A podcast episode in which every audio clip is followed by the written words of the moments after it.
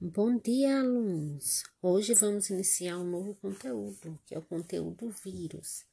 Vocês já devem estar com o estudo dirigido em mãos. Uma das principais problemáticas do estudo de vírus é se ele é um ser vivo ou não.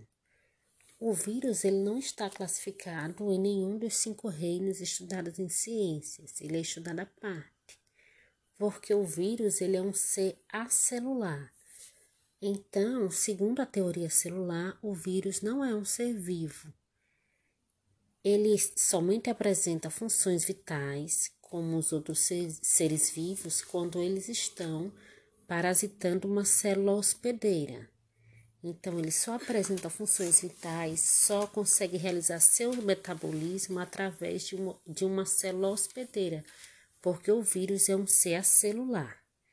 O primeiro passo nesse estudo dirigido é ler esse pequeno texto sobre o vírus e, logo após, realizar a atividade abaixo.